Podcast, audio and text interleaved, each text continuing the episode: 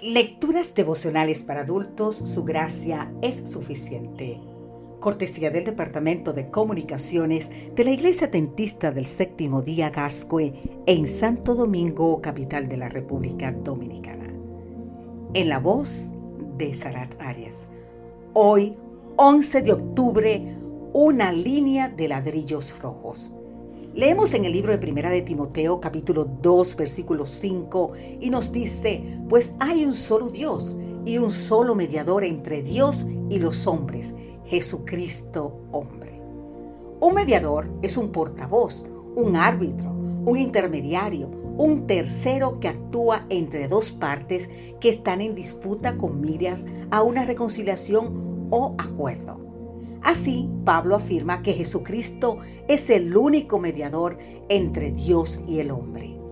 Nada más cierto, ya que representa a Dios ante los hombres y a los hombres ante Dios, con el fin de salvar al hombre. Esto requiere una relación íntima con ambas partes. Y para esto debe poseer la naturaleza y los atributos de ambos, es decir, la divinidad y la humanidad. Jesucristo es el único que es capaz de cumplir este singular papel. Como Dios puede representar correctamente la deidad, como hombre puede ministrar solidariamente en nuestro favor. Dios no necesita un mediador. Somos nosotros lo que necesitamos un mediador.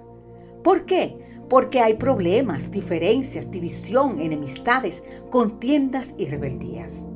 Las dos partes tienen que estar dispuestas a ser reconciliadas.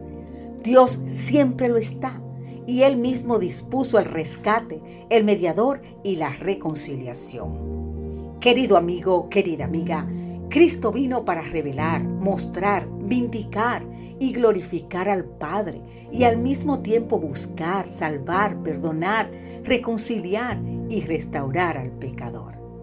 No hace falta un árbitro, si hay un solo equipo y el equipo de Dios ya lo tenemos. Lo único que falta es que el pecador se presente a jugar. El tiempo se está terminando. Cristo, una vez terminada su obra de mediador, aparecerá sin relación, ya con el pecado, y para salvar, para bendecir con vida eterna a su pueblo que lo espera. Así, el gran plan de redención alcanzará su cumplimiento en la extirpación final del pecado y la liberación de todos los que estuvieron dispuestos a renunciar al mal. Si entre los canales de Venecia un turista quiere llegar a la Catedral de San Marcos, tiene que seguir el camino, ¿sabe cuál?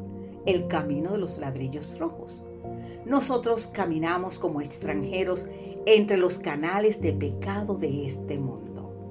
Nuestra aspiración no es hacer turismo en Venecia, sino en el vasto universo de Dios. Nuestro sueño no es visitar la Catedral de San Marcos, sino morar en el trono de Dios. Querido amigo, querida amiga, hay un solo camino, hay un solo acceso un solo mediador entre Dios y el hombre, Jesucristo, Dios y hombre. Te invito hoy que sigamos la línea de los ladrillos rojos pintados por su propia sangre.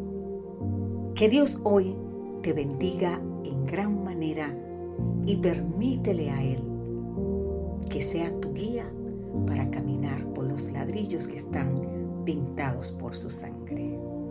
Amén.